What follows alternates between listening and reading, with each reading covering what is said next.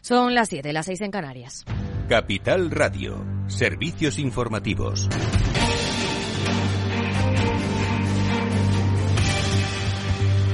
Buenas tardes. El vicepresidente del Banco Central Europeo, Luis de Guindos, insiste en que Europa se dote de una verdadera unión del mercado de capitales para que las condiciones de emisión, cotización y supervisión del mercado sean idénticas. Lo ha dicho en relación al debate público de Ferrovial, que le ha sorprendido. Yo creo que aquí los que más están jugando son los accionistas de, esa empresa. Si han tomado la decisión correcta, pues eh, se verá reflejado en el valor de la acción y si ha sido incorrecta, pues también se verá reflejado para mal. También ha defendido la fortaleza del sector bancario europeo frente al estadounidense, aunque advierte de que no hay que caer en la complacencia y expectación ante la Junta de Accionistas de Ferrovial mientras el Gobierno sigue cuestionando la decisión. El ministro de la Presidencia, Félix Bolaños, advierte. Los accionistas de Ferrovial tienen todo el derecho a situar la sede de su compañía donde deseen, pero también tienen todo el derecho a conocer la verdad de las ventajas y de los inconvenientes de las decisiones que adopten. Y en ese sentido se ha pronunciado Bolsas y Mercados Españoles, la CNMV, dando información relevante porque los accionistas han de tomar una decisión informada, conociendo la realidad y la verdad de las cuestiones que tienen que decidir en esa Junta de Accionistas. Y mientras tanto, Hacienda sigue amenazando a la firma con pasar por caja al basar su marcha en su menor tributación y le desafía con un castigo fiscal del 25% de las plusvalías de sus activos. Desde la oposición, Elías Bendodo critica el intervencionismo del Ejecutivo sobre las empresas. El intervencionismo y, el insulto del Estado, del Gobierno a las empresas es absolutamente escandaloso ¿eh? e inaceptable en una democracia como la nuestra. Y el Gobierno está intentando ahora convencer eh, a Ferrovial para que no tome la decisión que tienen que tomar de forma libre eh, su Junta General. ¿no? Claro, el Gobierno en vez de esto debería preocuparse por qué ha tenido que llegar una empresa a tomar esta decisión. Todo mientras tenemos una segunda entrega de estimaciones del Fondo Monetario Internacional. Hoy, más allá del crecimiento, la clave está en los déficits públicos. Lorena Ruiz, buenas tardes. Buenas tardes. En España los expertos estiman que el desequilibrio en las cuentas de las administraciones públicas será superior al 3% del PIB y como consecuencia superará el límite máximo permitido hasta al menos 2028. Además, el FMI ha aumentado su previsión de déficit para el país hasta el 4,5% del PIB en 2023 y estima que en 2024 sea del 3,5%. Sin embargo, estas previsiones se estabilizarán en torno al 4% en el medio plazo. Por su parte, la deuda de España bajará hasta el 110,5% del PIB en 2023 después de haber alcanzado el 120% en 2020, aunque volverá a repuntar hasta situarse en el 109,3% en 2028. Así las cosas. España es la economía avanzada con un crecimiento más vulnerable a las subidas de tipos. tipos. Y hoy Mercadona ha dado un paso adelante. Bajará los precios de 500 productos hasta final de año, lo que supondrá un ahorro de 150 euros anuales para las familias y la reducción del margen empresarial en 0,6 puntos. Y Vox ha registrado una proposición no de ley en el Congreso para desplegar una batería de medidas fiscales entre las que se incluyen el aumento de la deducción por hijo en el IRPF y un conjunto de beneficios fiscales a familias numerosas. Por ejemplo, propone aplicar un tipo de IVA reducido para la compra de vehículos de entre 5 y 9 plazas o la exención de pago de las tasas de tráfico para estas familias. También propone reducir las cotizaciones sociales a cargo del trabajador de forma generalizada. Y a las 8, el balance con Federico Quevedo. ¿Qué tal? Buenas tardes, Aida. ¿Qué tenemos hoy? De todo esto tenemos que hablar, sobre todo de lo de Ferrovial y de lo de Mercadona, que lo analizaremos ampliamente con Laura Blanco en nuestra lupa. Eh, y luego en nuestra tertulia política, pues tendremos que hablar de, todos estos temas, por supuesto, y también de lo que está pasando con la ley del sí sí, ya lo hemos visto, 903 escarcelaciones, perdona, rebajas de penas, más de 100 escarcelaciones. En fin, analizaremos eso, la mano de María José de, la, de Vega, de Bernardo García Guerrero y de Allende Martín. Pues a las 8 el balance. Claves del mercado. El IBEX 35 sube el 0,44% tras los datos de inflación en Estados Unidos y en Wall Street tono positivo con un Nasdaq que camina plano en los 12.034 enteros. El S&P 500 sube un 0,25% mientras que el promedio de industriales lo hace un 0,40%. En el mercado de divisas, según las pantallas de XTV, un euro se cambia por un dólar 0,993 centavos. Gracias por estar ahí. Buenas tardes.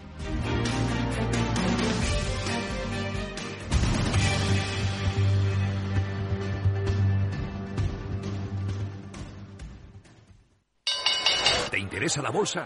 Compra y vende acciones o ETF sin comisiones hasta 100.000 euros al mes. ¿Has oído bien? Sin comisiones. Más de 550.000 clientes ya confían en XTB. Abre tu cuenta totalmente online. Un broker, muchas posibilidades. XTB.com. A partir de 100.000 euros al mes, comisión del 0,2%, mínimo 10 euros. Invertir implica riesgos. Si quieres conocer mejor las empresas con las que trabajas, empieza por Informa. Compruébalo con tres informes gratis, el nuestro para que nos conozcas más y los dos que tú elijas para tu negocio. Solicítalos ya en Informa.es. Informa, líder en información empresarial. En Capital Radio te mantenemos económicamente informado desde que amanece. Son las 7 de la mañana, hora central europea, las 6 de la mañana en Canarias. Aquí comienza Capital, la bolsa y la vida. Haciendo algún break en el camino. Enseguida, hora trading, la hora más golfa de los mercados. Para continuar informándote después de comer. Son las 4 de la tarde, las 3 en Canarias. Esto es Mercado Abierto, en Capital Radio. Y que cierres el día conociendo todos los detalles. Señoras y señores, buenas noches, bienvenidos. Escuchan la sintonía de Capital Radio. Les invito a que nos acompañen aquí en el balance. Capital Radio. Información económica de calidad. After Work con Eduardo Castillo.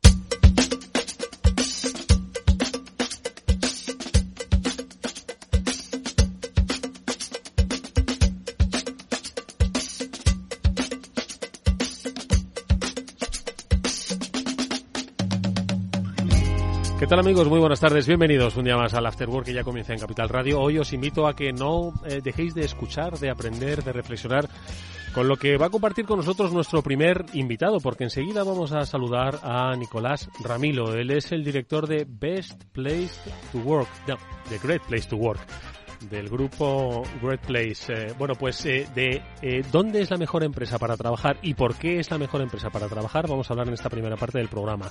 Hoy ya sabéis que han cambiado mucho las cosas, han cambiado la forma en la que nos relacionamos dentro de las compañías, la forma en la que vamos o disfrutamos de los espacios físicos. ¿Qué nos importa más?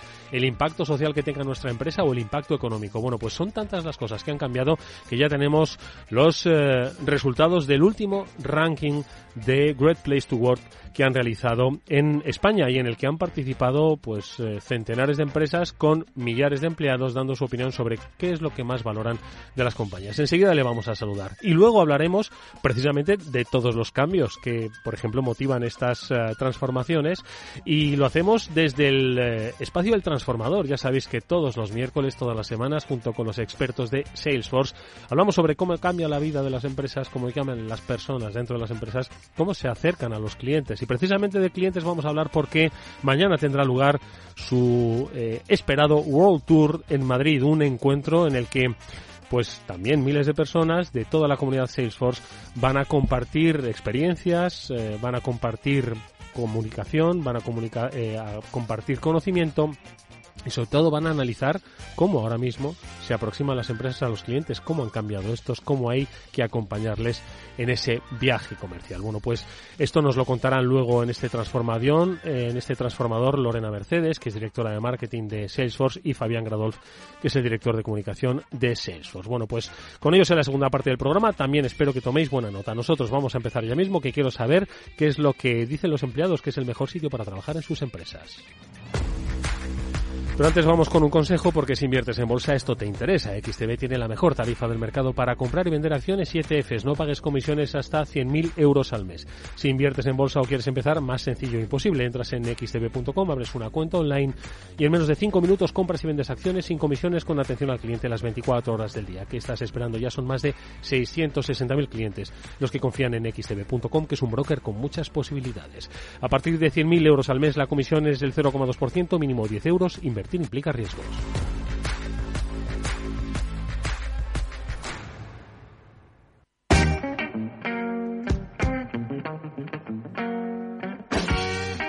Eduardo Castillo en Capital Radio. After Work. Bueno, es el, eh, la 21 edición del ranking Best Workplaces España. Eh, eh, lo reconocen Great Place to Work, que es una compañía especializada en medir la satisfacción de los empleados en sus entornos empresariales. Han cambiado mucho las cosas. Nadie, a nadie se le escapa que hace un año eh, o hace dos años nadie conocía el concepto de teletrabajo o eran muy pocas las compañías que hace dos años la misión, la visión y los valores quizás no atendían tanto a cuestiones de sostenibilidad, a cuestiones de igualdad, diversidad. Eh, quizás la digitalización no había transformado tanto nuestros procesos y la forma en la que nos relacionábamos con los clientes o sencillamente la propia percepción que los empleados tenían de las compañías en las que quieren trabajar. Bueno, pues en este mm, ranking hoy queremos profundizar con la ayuda de Nicolás Ramilo. Él es el eh, director de eh, Great Place to Work. Es un placer tenerte. ¿Cómo estás? Buenas tardes. Bienvenido, Nicolás. buenas tardes. Muchas gracias, Eduardo, por invitarnos. Bueno, oye, ¿qué es hoy en día ¿qué es o qué entendemos por un great place to work? Es decir, porque claro, eh, eh, que vaya uno a gusto, que eh, esté trabajando pocas horas, que reivindique las cuatro, la jornada semanal de cuatro días. ¿Qué entendemos hoy por un buen sitio para trabajar? Bueno, lo primero quiero decirte que te juntas con muy buena gente, porque tu siguiente invitado es Salesforce, que es un gran lugar para trabajar porque está certificado por to Work en, muchas, en muchos países ¿eh? y es una excelente empresa. Escucha, nos han contado aquí muchas veces los grupos de trabajo que tienen. Eh, Espectacular. Y eh, demuestran a través de los valores que han compartido en entrevistas, ojo, de carácter empresarial siempre, cómo se puede hacer empresa de otra manera diferente a la que veníamos conociendo hace tiempo. Sí, sí, sí, sí, Y es un concepto en que nosotros vemos en ellos que, que nosotros siempre eh, decimos a las empresas que es clave, que es que los líderes tienen que inspirar a sus equipos. Mm. Y eso en Salesforce se palpa todos los días y es algo en que en las empresas españolas todavía tenemos, vamos mejorando, pero todavía nos queda el líder inspirador, es algo que, que impacta mucho en la gente. Entonces, para responder a tu pregunta, eh, ¿Qué hace ser un gran lugar para trabajar? Pues son aquellas empresas que ponen en la estrategia de su organización a las personas en el centro para ser más exitosas en términos de negocio. Eso, dicho así, la verdad es que suena muy bien, pero claro, quienes hacen o quienes responden a la encuesta son los que realmente tienen que estar en el centro, como has dicho, ¿no? Cuéntanos un poquito las dimensiones de este ranking, 21 eh, edición. ¿A cuántas empresas habéis preguntado? Si son sectorializadas, ¿a cuántos empleados? ¿Qué les preguntáis? Pues mira, vamos a ver. Este año preguntamos, creo que aproximadamente unas 500 empresas, ¿vale? Que fueron como unos 500.000 empleados, más o menos, ¿vale? Eh, nosotros hacemos, eh, le preguntamos a todos los empleados, porque el concepto es, señores, tú para crear un gran lugar para trabajar tienes que sumar e identificar en el concepto a todos y cada uno de tus empleados. No vale tener empleados de primera, empleados de segunda y empleados de tercera categoría. ¿vale? Y el concepto fundamental es la relación que más marca la percepción de cualquiera de nosotros en nuestro entorno laboral es la relación que tenemos con nuestro superior jerárquico directo. Eso es lo que más marca. Luego esto tiene muchas derivadas. Pues, ¿qué pedimos? Pues que, ese superior jerárquico ejerza un liderazgo inspirador, ético, que sea competente en su forma, que sea comunicativo, que sea transparente, que sea colaborativo, que, piense en el bienestar de su gente, que no nos vea como un número, nos vea como personas, etcétera, etcétera. No voy a, estar profundizando más. Pero ese es el, elemento clave. O sea, hay muchas veces que la gente identifica por, por la propia eh, eh, eh, el significante de nuestra de, de, nuestra razón social ser un gran lugar para trabajar lo ponen en conceptos de ventajas sociales de darle más cosas eso es, muy, eso es muy importante. A nadie le amarga un, dulce, como se dice en refrán español, pero el concepto más importante es, oye, yo me siento identificado con mi jefe, con el proyecto, con el propósito de la compañía, con mis pares, con mis camaradas, o sea, me siento bien, me siento en, esto a lo mejor es en el rebaño, nos sentimos bien, nos sentimos acogidos, nos sentimos cómodos,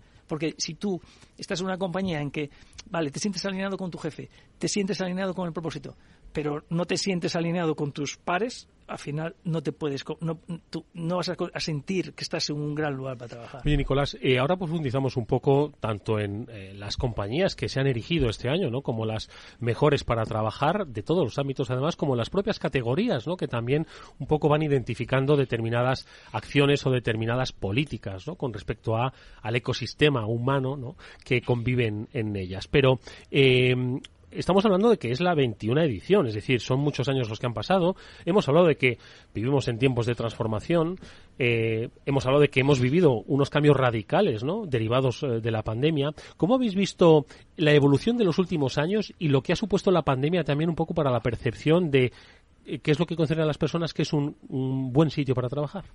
Pues efectivamente, sí, ha habido un, cambio en que fue disruptivo al cabo a, raíz de la, de la pandemia. Yo me, me, incorporé en Great en el 2009 en plena crisis y de verdad quiera una compañía explicarle y hablarle los conceptos de ser un gran lugar para trabajar en ese momento era muy difícil. Las cosas, pues gracias a Dios, han cambiado mucho y a partir de raíz del, del COVID se han, se ha, la, la, velocidad se ha incrementado exponencialmente. ¿Por qué? Porque las empresas se han dado cuenta que esas cosas que nosotros le comentábamos hace tiempo y que hablábamos de que la cultura en las organizaciones era importante para hacer una, un proyecto empresarial más consistente, más exitoso, que tenías que contar con la gente, etcétera, etcétera. Eso a raíz del COVID se dieron cuenta, ¿por qué? Porque nos mandaron el 12, creo recordar, el 12 de marzo, el 13 de marzo a casa y al final tú tenías que seguir trabajando sin tener tu entorno al que estabas habituado, ¿no? Entonces, pues, entonces han entrado en juego unos aspectos que además han entrado para ya no salir del concepto de ser un gran nuevo trabajar o sentirte vinculado a tu compañía y, y los conceptos de la gente ya no acepta estar dos horas en un atasco para ir a tu centro de trabajo.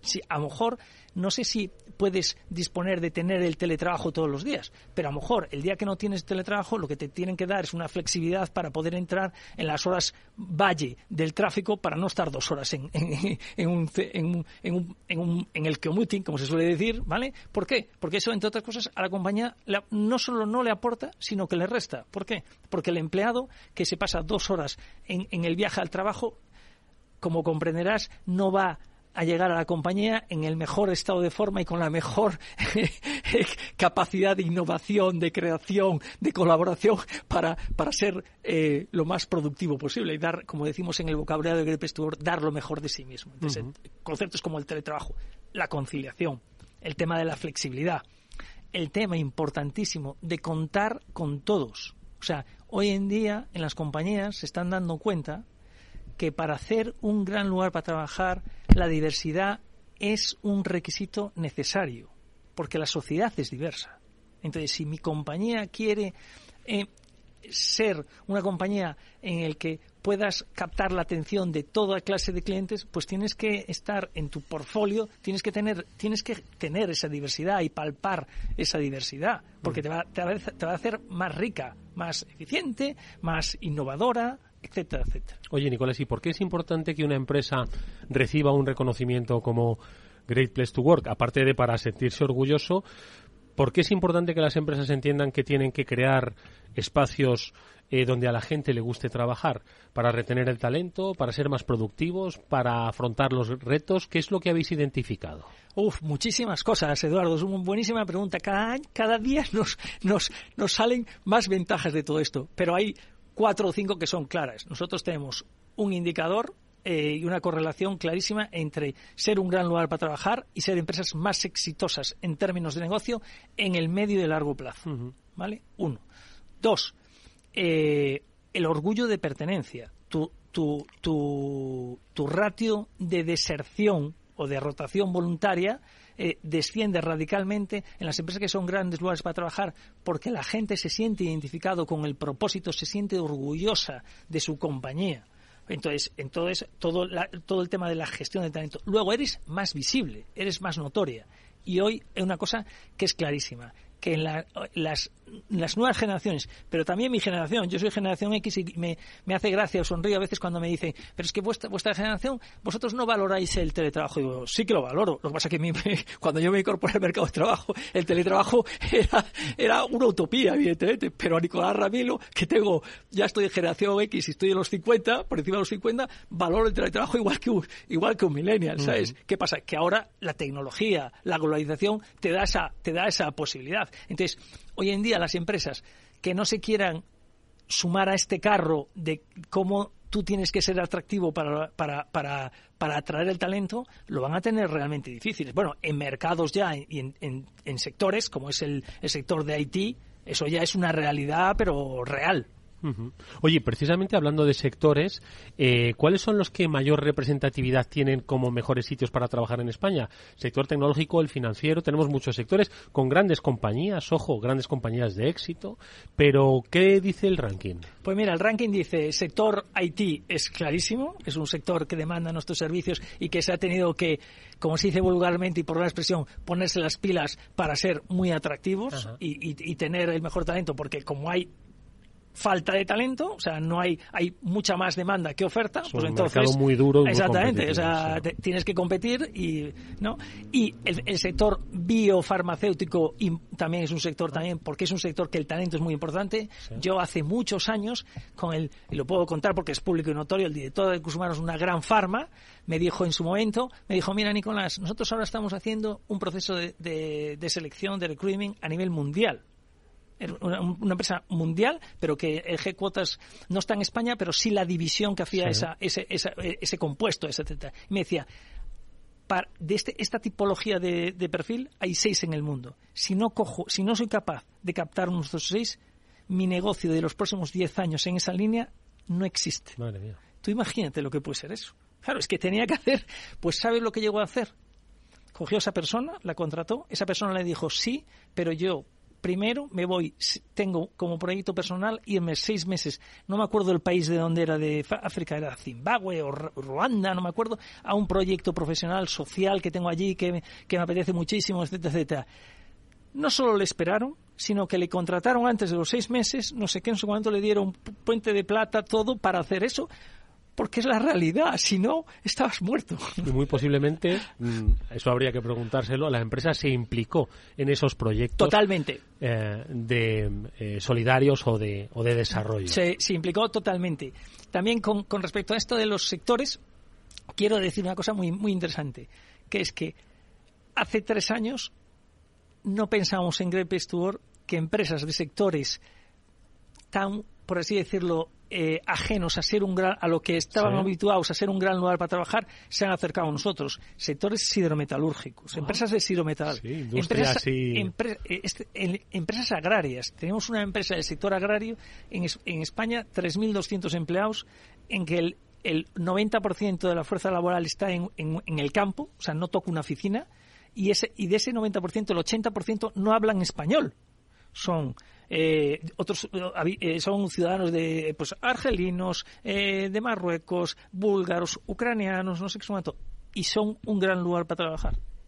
Yo creo que eso además es muy significativo porque cambia la percepción. Al final, obviamente, hay una serie de circunstancias eh, socioeconómicas que influyen ¿no? en, la decisión, en la permanencia, en el compromiso, pero hay otras tantas que trascienden estas cosas ¿no? y que eh, un gran sitio para trabajar no es el que necesariamente te pone un futbolín a la entrada ni una zona de descanso, sino es el que te hace sentirte orgulloso, identificado, el que contribuye a tu crecimiento y valora el crecimiento que tú puedes darle. ¿no? Es decir, son cosas de ahí que otros sectores hasta ahora alejados, ¿no? Ahora están acercándose a. Exactamente, exactamente, exactamente. O sea, esa es la pelea que tenemos siempre nosotros, sobre todo con, con, con Sonia, nuestra responsable de comunicación y marketing, que cuando nos llaman muchas veces las televisiones, etcétera, etcétera, siempre nos decían, bueno, y poner a la gente con el futbolín o con no sé qué. Digo, mira, lo podemos poner, pero eso no es ser un gran lugar para trabajar. O sea, o sea, great place to work. Es que O sea, muchas veces no o sea, se ve físicamente que es un lugar para trabajar, sino que se lleva adentro. ¿no? Claro, claro, claro. No, no, eso es el orgullo de pertenecer. ¿Sabes lo mejor de todo? Es que al final tu, tu, tu gente, tu equipo, la gente que, que está trabajando contigo, sea embajadores de tu marca. Entonces, cuando tú mañana estés hablando con, con tus amigos en una cena o tomándote una caña, tú llevas con, con orgullo y con gala a ver, estar trabajando en pues Capital Radio, no sé qué, no sé cuánto, porque te sientes implicado, te sientes motivado, eh, con- eh, alineado con el propósito de la compañía, etcétera, etcétera. Oye, eh, habéis dado además distinciones en los eh, reconocimientos de Great Place to Work. Habéis dado eh, distinciones sobre Better for Business, por ejemplo, Better for People, es decir, las compañías que tienen además un compromiso, o Better for the World, entre otros, ¿no? Es decir, ¿qué hace tu empresa por el mundo, no? Correcto, sí, sí, sí. Una de las cosas, nosotros, la misión de Great Place to Work Que acabo de cometer, me acabo de dar cuenta que acabo de cometer el mayor error. Nuestro fundador, Robert Levering, un americano, siempre nos metía a, a, de huello que lo primero que teníamos que hacer en una reunión, en una entrevista, no sé cuánto, es poner la misión de to Work. Y, y eso antes, como, hace cuatro o cinco años que este señor ya se, ha ido de la compañía, la vendió, etcétera, etcétera, pues esto ya no lo recuerda tanto, entonces a veces nos va. La misión de to Work es mejorar la sociedad, ¿cómo? Haciendo, construyendo mejores sitios para trabajar.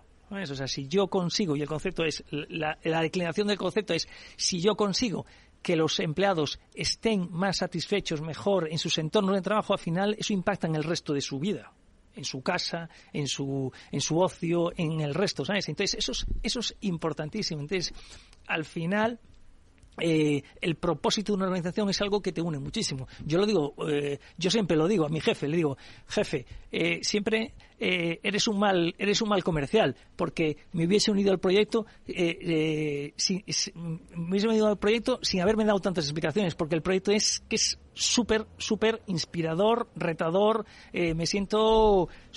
Eh, eh, es el mejor proyecto que me ha tocado en mi vida. Oye, Nicolás, ¿y qué hacen ahora las empresas que, lo vamos a contar ahora enseguida, ¿no? se están transformando digitalmente? No es fácil la transformación, no son fáciles los cambios. Afecta un poco a la emocionalidad de las personas, pero aún así quieren no solo transformarse, quieren, oye, ir a estadios más allá. Entonces, ¿cómo combinamos, cómo ayudáis vosotros a las empresas a que entiendan que es necesario cambiar, pero que es necesario también incorporar una serie de políticas medidas que adopten una nueva cultura empresarial basada en herramientas digitales también. ¿Cómo hacéis un poco? A ver. Pues mira, nosotros sobre todo lo que tratamos es, eh, esto lo, alineamos mucho con la cultura de la innovación. Nosotros la gente cuando habla de una empresa innovadora eh, lo pone siempre en temas de I más D más D o, lo, o lo identifica con el iPhone. Apple es una empresa que está identificada como una empresa súper innovadora, etcétera, etcétera. pero Apple hay una nosotros lo que hablamos es que para crear culturas de innovación, para que tú, tu gente, eh, entre en el formato de la digitalización, con la tecnología, etcétera, etcétera,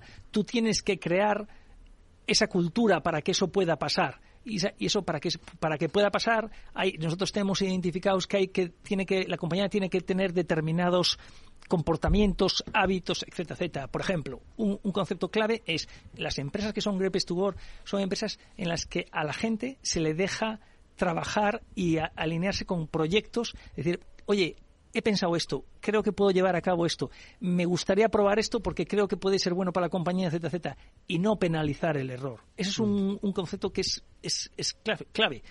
Y otro concepto, que, que, son eh, eh, un, denominador común en las empresas en las empresas Great to Work.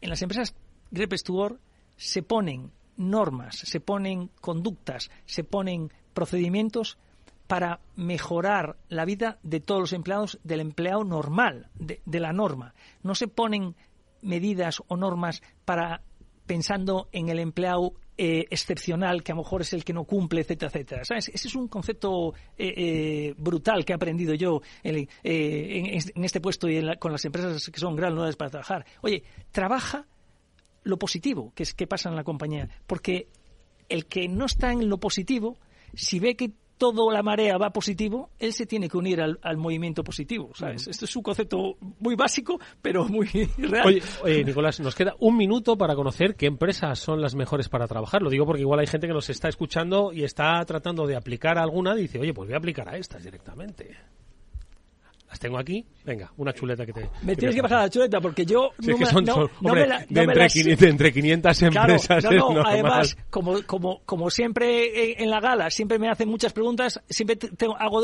hago un esfuerzo para no sabérmelas, porque si no, ¿vale? Pero, por ejemplo, pues tenemos a, a Teramex eh, Healthcare en Spain como primero en la categoría de 50 a 100 empleados. Software del Sol en la categoría de 101 a 250 empleados. Fisco, que es una empresa americana muy conocida, etcétera, etcétera, en la categoría de 250 a 500.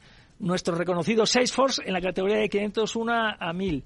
Lilly, que es un, laboratorio, farmacéutico americano que lleva, es la única empresa que nosotros le llamamos leyenda en España porque lleva 20 años siendo Great Place to Work. Pues eh, queréis trabajar en una de ellas, aplicar, que os van a recibir con las, eh, con las puertas abiertas y sobre todo con mucho interés. Gracias a Nicolás Ramilo, que es el director de Great Place to Work, por habernos acercado esta nueva realidad para las empresas. Mucha suerte para el futuro. Muchas gracias a Capital Radio de a ti, Eduardo. Hasta pronto. Hasta luego.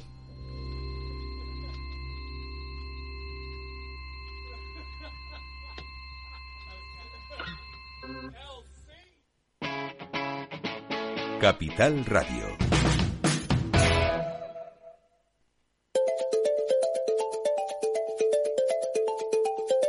A continuación, El Transformador, de la mano de Salesforce.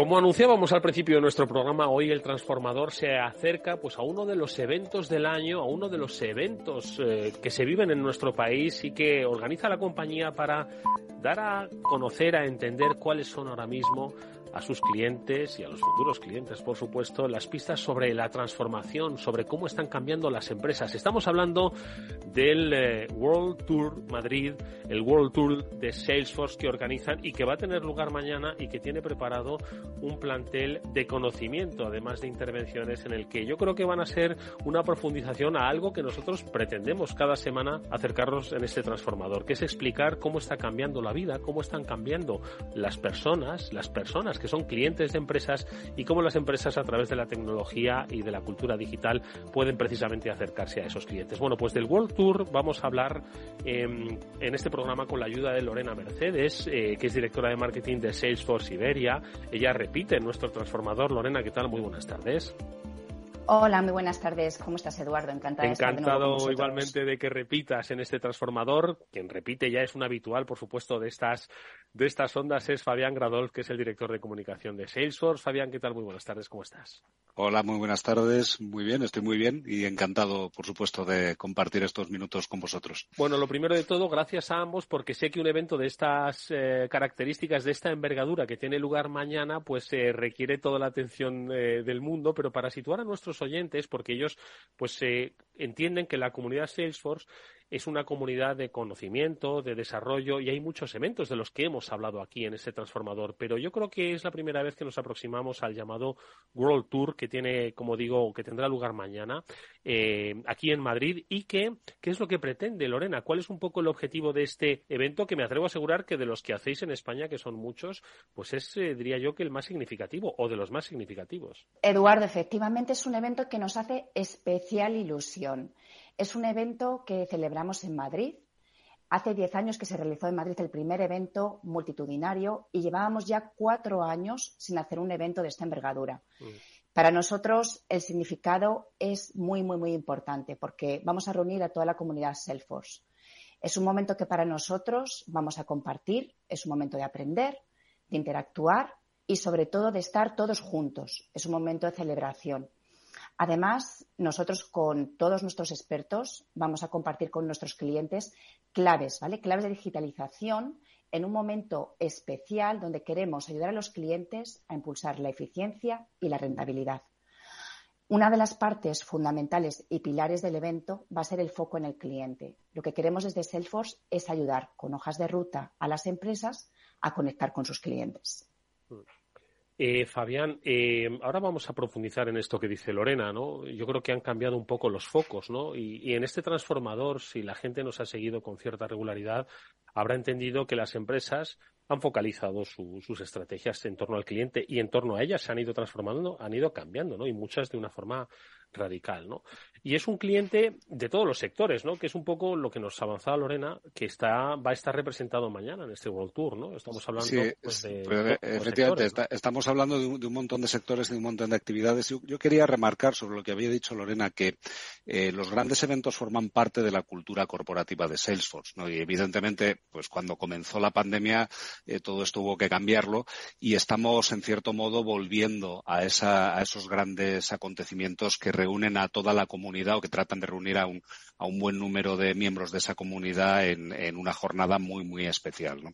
Y lo que, lo que pretendemos aquí, eh, pues aparte de transmitir los mensajes de la compañía y, y eh, lo que Lorena ha mencionado, la hoja de ruta, lo que consideramos que las empresas pueden emprender a la hora de desarrollar sus proyectos de digitalización, eh, queremos ver también los diferentes matices y las diferentes opciones que se producen en las diferentes industrias que hay en, pues, pues, que hay en nuestra economía, ¿no?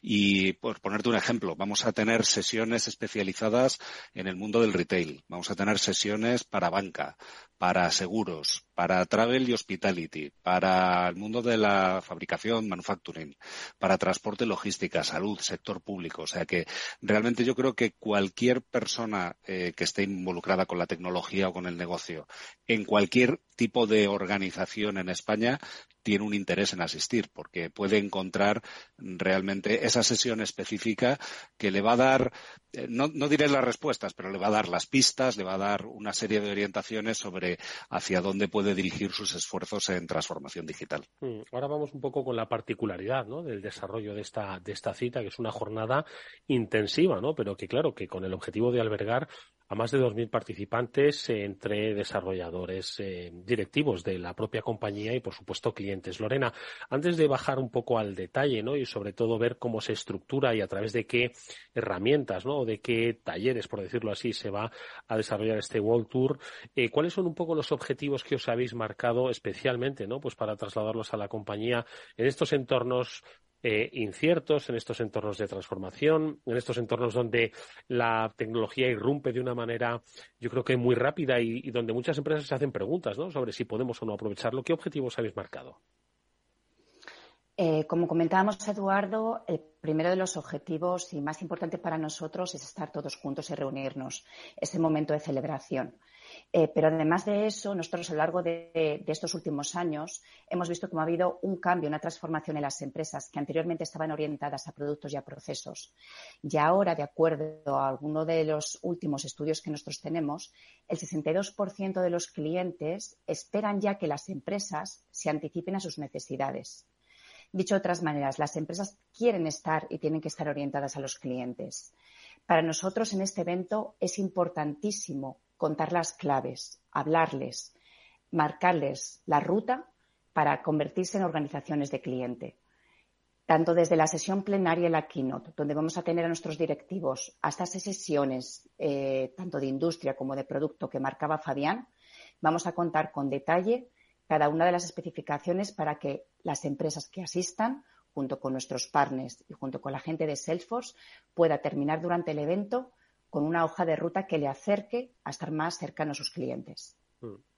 Fíjate lo que, lo que ha comentado Lorena, Fabián, qué interesante esa, esa evolución, esa transformación entre ser empresas de producto eh, que tenía su lógica, ¿no? Al final, muchas veces el producto era lo que definía la propia esencia y la propia identidad eh, corporativa y estratégica de una empresa, ¿no? Y hoy se habla de organizaciones de cliente, ¿no? Yo creo que es una transformación que es natural, por otro lado, ¿no? Pero que es fundamental en estos tiempos. Si atendemos un poco a, lo que nos estaba comentando eh, Lorena, el 62% de los clientes esperan que las empresas se anticipen a sus necesidades, ¿no? Es decir, que Lorena estaba mencionando uno de nuestros estudios, ¿no? el, State of Connected Customer, que, lo publicamos cada año y que realmente nos aporta mucha información sobre, sobre lo que está pasando en este mundo de los clientes. Entonces, eh, sí, efectivamente, estamos hablando de un mundo en el que eh, pues las empresas eh, tenían sus procesos organizativos, lanzaban sus productos al mercado, hacían sus campañas de marketing, de ventas y demás para poder eh, conseguir que sus productos se vendiesen, pero hoy en día forma parte de, esa cultura empresarial el escuchar lo que quieren los clientes en un entorno que se ha complicado mucho y se ha complicado en, parte a causa de lo que hemos aportado las empresas tecnológicas, ¿no? Pues se ha aportado muy diferentes canales de comunicación de las empresas con los clientes. Antes los clientes iban a la empresa a buscar un producto específico o un servicio, iban a una compañía telefónica a buscar una línea de teléfono, iban a unos grandes almacenes a comprar ropa, etcétera. Ahora mismo hay muchas empresas que están tocando muy diferentes sectores porque se dan cuenta de que sus clientes eh, piden otra cosa y piden otra aproximación. Y hablamos de la omnicanalidad, multicanalidad, hablamos de cómo aprovechar toda esa información información que se va reuniendo de los clientes eh, para poder hacer esa oferta mm, y esa propuesta muchísimo más personalizada. Es un mundo complejo, es fácil de formular o relativamente fácil de formular, decir, sí, ya no somos una empresa de productos, somos una empresa de clientes, ya, pero cómo lo haces es un proceso complejo, es un proceso que tiene fases que en las grandes organizaciones además no se puede hacer todo de golpe, hay que escoger eh, priorizar y decidir por dónde comenzar para, para ir evolucionando. Y además voy a contar un secreto. Es un proceso que tampoco tiene un fin. No puede, no puede llegar un momento de decir, bueno, el año que viene, por estas fechas, habremos conseguido todo el Ser objetivo. una empresa de clientes. ¿no? No, seguramente seguirás haciendo cosas que te, para seguir transformándote, ¿no? La transformación no, no tiene un, un, una casilla de llegada eh, a la que puedas decir, bueno, ya, ya he terminado, ya, ya lo he conseguido todo. Mm. Sí, en ese sentido, Lorena, yo creo que Fabián ha apuntado una cuestión que es clave, ¿no? O sea, eh, por supuesto que hay un objetivo al que dirigirse, ¿no? Que es esa transformación, en ser una empresa de cliente, pero el camino no es ni mucho menos fácil. Obviamente hay herramientas y hay conocimiento, ¿no? Precisamente el que aporta Salesforce en ese acompañamiento a estas empresas, pero no es un entorno ni el que vivimos sencillo, ni es un proceso eh, fácil relativamente. Entiendo que esto es algo que se pondrá sobre la mesa y que muchas empresas que mañana asistan al, al World Tour se sentirán identificadas, ¿no? Lo vamos a tratar desde, desde la keynote a cada una de esas sesiones de industria como de producto, porque efectivamente, Eduardo, el camino se ha vuelto más difícil ahora que nunca. Eh, bueno, todos hemos visto ¿no? eh, cambios fundamentales, la manera en que estamos trabajando, cómo los mercados cada vez son más volátiles, eh, la crisis climática y las empresas, nuestros clientes, nosotros mismos queremos ser innovadores y queremos estar al día, queremos llegar y, bueno, mmm, lógicamente abarcar las expectativas que tienen nuestros clientes. Además, las tecnologías están cambiando de una manera explosiva. Y a todo esto es, eh, nuestros clientes se, se preguntan, ¿no? ¿Qué hacemos con este panorama de datos cada vez más complejo? Con un panorama en el que nos encontramos eh, pues brechas, ¿no? Brechas entre los clientes y las empresas, con situaciones en las que, bueno, hay sistemas que, que están obsoletos mm. o hay información en silos o hay muchos procesos que siguen siendo manuales y nos encontramos en muchas compañías, en, en, en muchos eh, de nuestros clientes, que hay escasez de competencias digitales. Toda esta serie de cosas, eh, toda esta serie de, de dificultades o de brechas son las que de alguna manera vamos a responder, vamos a tratar mañana junto con nuestros clientes y con nuestros expertos. Fíjate, fíjate una cosa, eh, Eduardo, ¿no? De, de, lo que estaba comentando Lorena, ¿no? O sea, tienes por una parte sistemas, los sistemas que tienen las empresas y que evidentemente tienen sus periodos de amortización más o menos largos que tienen que todavía que, que funcionar durante unos años. Pero el, el, tema, uno de los temas críticos es el de la información en, en silos, ¿no? Porque muchos de esos sistemas se han ido desarrollando eh, por diferentes etapas y yo creo que es, es, algo que hemos tocado en el transformador en, algún otro programa, ¿no? Y, hace poco en otro evento de Salesforce nos comentaban que, eh, hay empresas que solamente para el área de atención al cliente pueden tener más de 100 o 100 150 sistemas diferentes ¿eh? que se han ido acumulando a lo largo del tiempo. ¿no? Entonces, el desafío que supone para, para una organización, eh, para, sobre todo para las grandes, pero en general para cualquiera, el armonizar toda esta información, el utilizarla de una manera inteligente para hacer ese trato personalizado al cliente es un desafío eh, realmente enorme. ¿no? Entonces, bueno, eh, si quieres entramos ahora en, lo que es precisamente esa hoja de ruta, ¿no? Lo, ¿Cuáles son los pilares, ¿no? Lo que considera Salesforce que se debe hacer eh, o que las empresas pueden empezar a hacer para eh, conseguir meterse o para conseguir avanzar en, en, ese proceso, ¿no? Entonces, bueno, yo los voy a enumerar primero ¿eh? y si quieres luego pues comentamos un poquito cada uno de ellos. El primero es, es dotarse de, de, una plataforma tecnológica adecuada, ¿no? Que cubra todas las necesidades de comercio, marketing, servicio, etcétera, ¿no? En el caso de Salesforce es Customer eh, 360.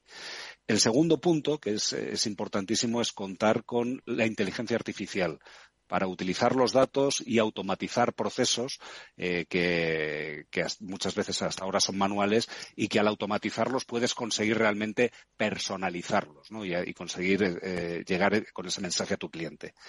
El tercer aspecto, el tercer pilar, sería el eh, adoptar soluciones verticales propias de tu, de tu industria y eh, por ahí va también en parte eh, la organización de nuestro evento mañana, que tenemos muchas sesiones organizadas por industria. Y el cuarto pilar que también consideramos fundamental es apoyarse en un ecosistema.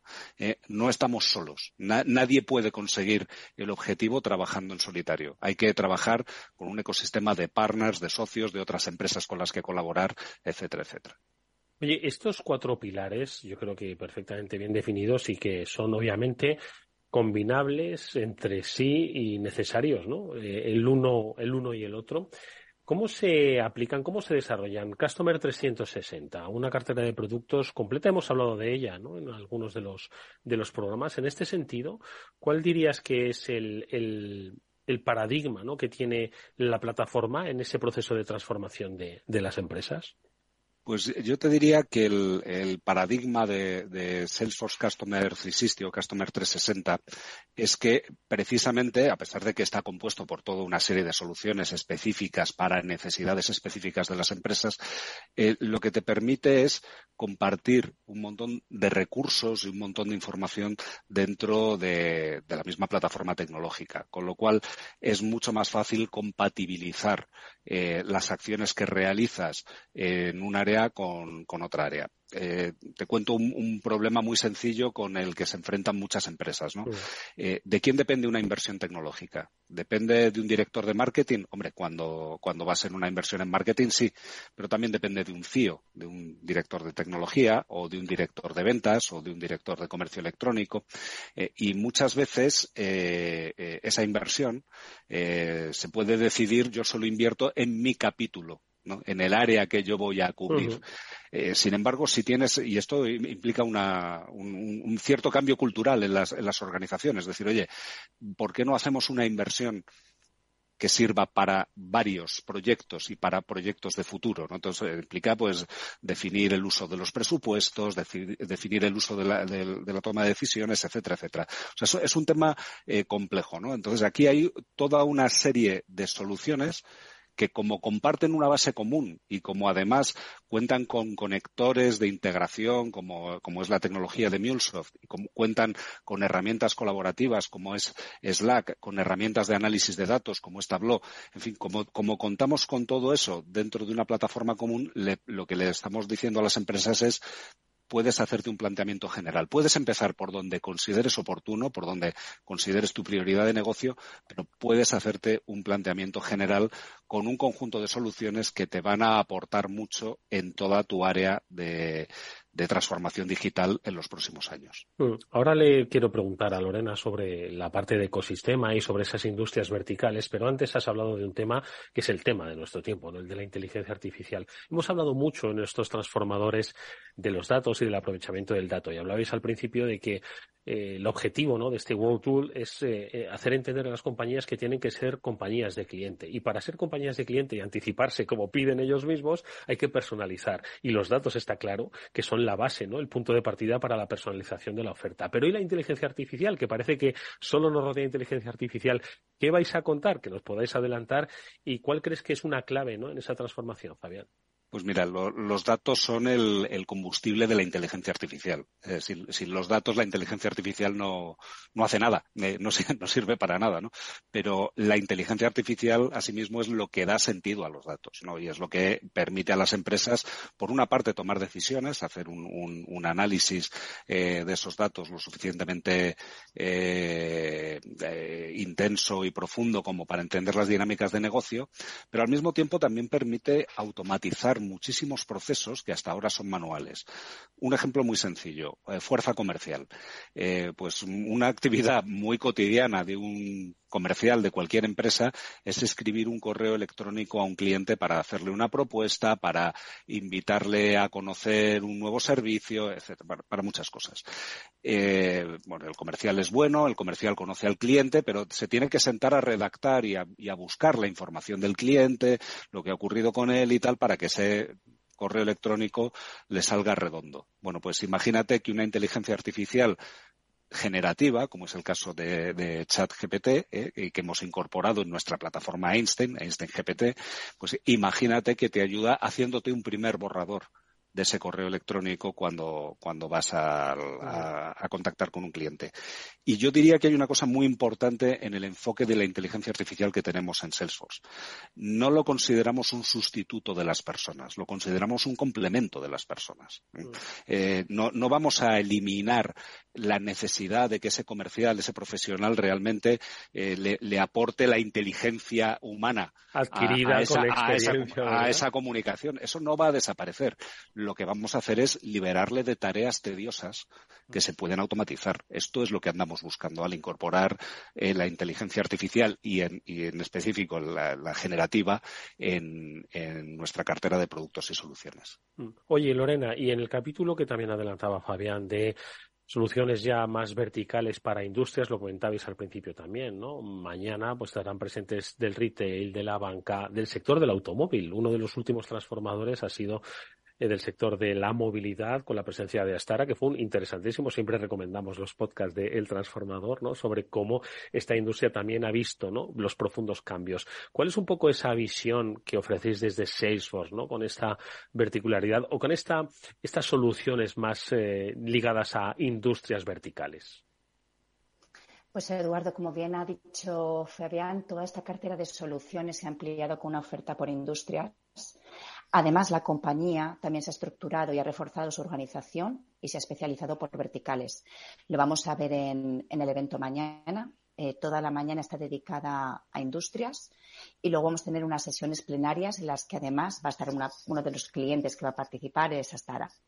Dentro de estas soluciones por industria incluimos a 13 sectores, entre los que nos encontramos telecomunicaciones, financiero, medios de comunicación, salud y seguros Efectivamente, el último que se ha unido es el de la automoción, eh, con desarrollos específicos tanto para la parte de fabricación como de comercialización, mm. como de distribución.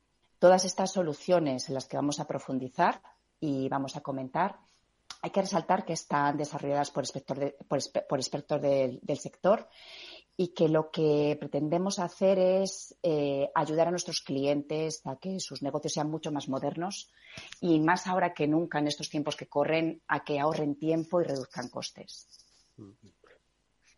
Fabián, eh, ¿qué lectura hacemos, no? Aparte de lo que comentaba Lorena, esos 13 sectores identificados ¿no? de industria para hacer mucho más eficaz, entiendo, rápido y sobre todo eh, más práctico ¿no? el hecho de los desarrollos tecnológicos vinculados en esas líneas industriales. ¿no?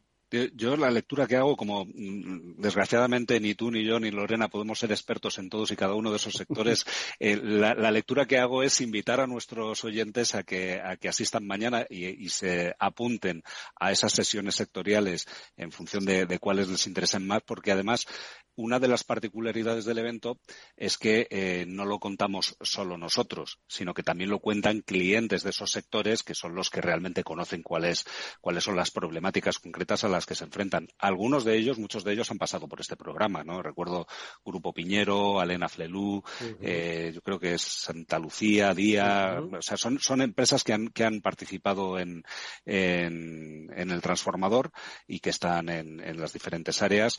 En la plenaria, como ha comentado Lorena, tenemos a Astara, que es, yo creo que es uno de los ejemplos más innovadores en el sector de, de la innovación. Y tenemos un sector automotor muy innovador en España. Tenemos otras empresas también que son eh, líderes en este sector y Astara es, eh, es, una de ellas. Tenemos aseguradoras como Generali, tenemos Hotelbeds, mayorista de habitaciones de hotel y me dejo una ah, esta Endesa en una como que también ha pasado por el programa ¿eh? también ha pasado por el programa. Eh, tenemos al grupo Ilunion porque una de las cosas que no hemos comentado es que no nos olvidamos de nuestro objetivo de seguir siendo una empresa con propósito e Ilunion como bien lo sabes lo es. Eh, creo que, que, no hay mejor ejemplo en España realmente para, para este tipo de empresa y también va a participar en nuestra sesión plenaria. Entonces mi, mi comentario para cualquiera que quiera de profundizar en el área de los sectores es mañana tienes la gran oportunidad. ¿eh?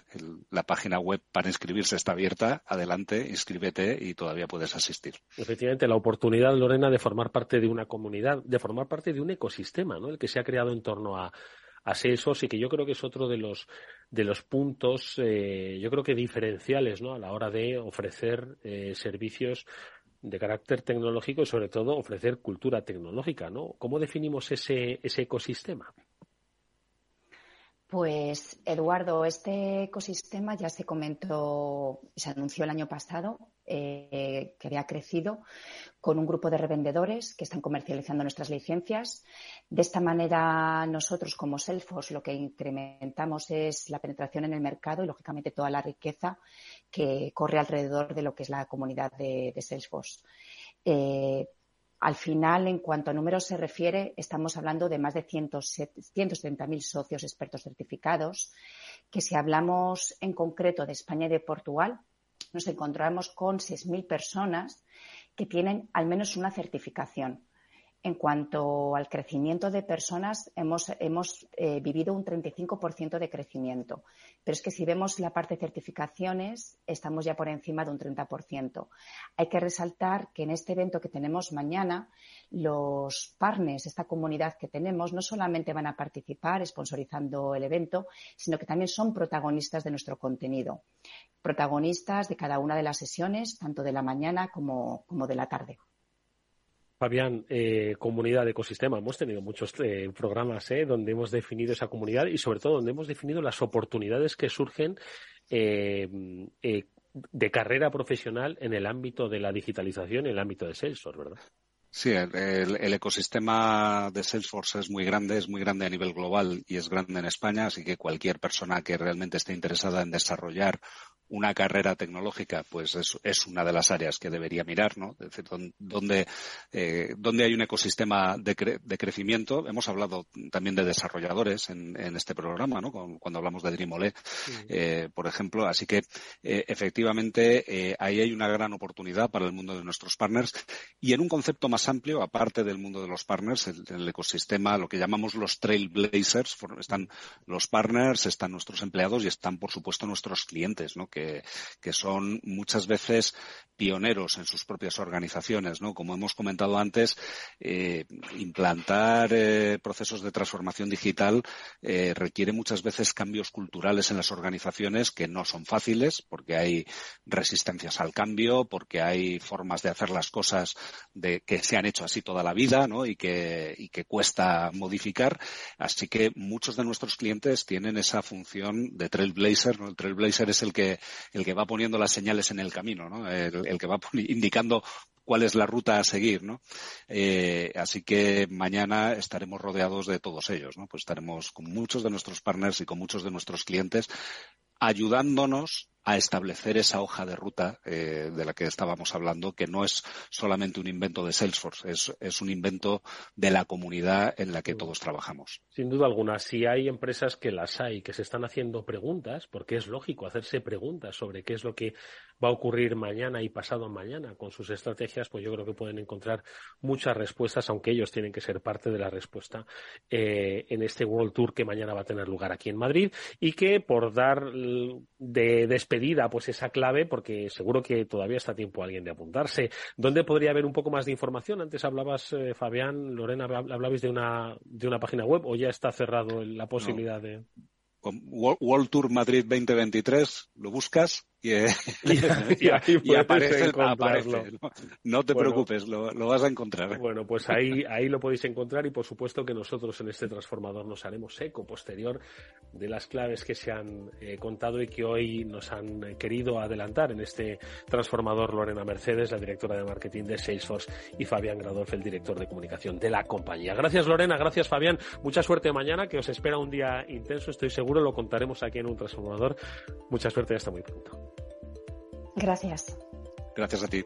Y nosotros, amigos, nos despedimos hasta mañana, que volverá, como siempre, este programa a las 19 horas en la sintonía de Capital Radio. Gracias y hasta entonces. Salesforce les ha ofrecido el transformador. After Work, con Eduardo Castillo. ¿Qué es ir más allá? Con Arval podrás llegar donde te propongas de la forma más sostenible y asegurar un mundo mejor contribuyendo a la seguridad en carretera, al futuro de las ciudades y a la calidad de vida. Ser responsable sin tener miedo al liderar el cambio. Arval, la transición energética arranca aquí. Más información en arval.es.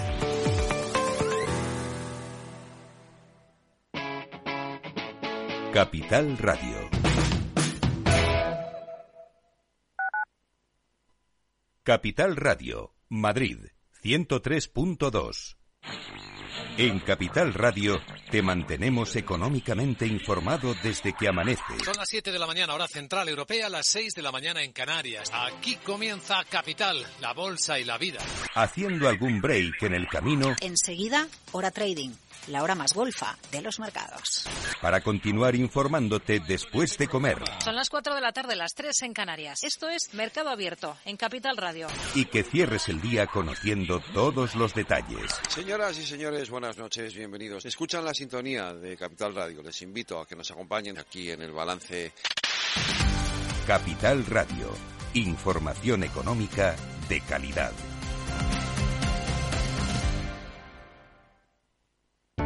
Para personas inquietas, Capital Radio.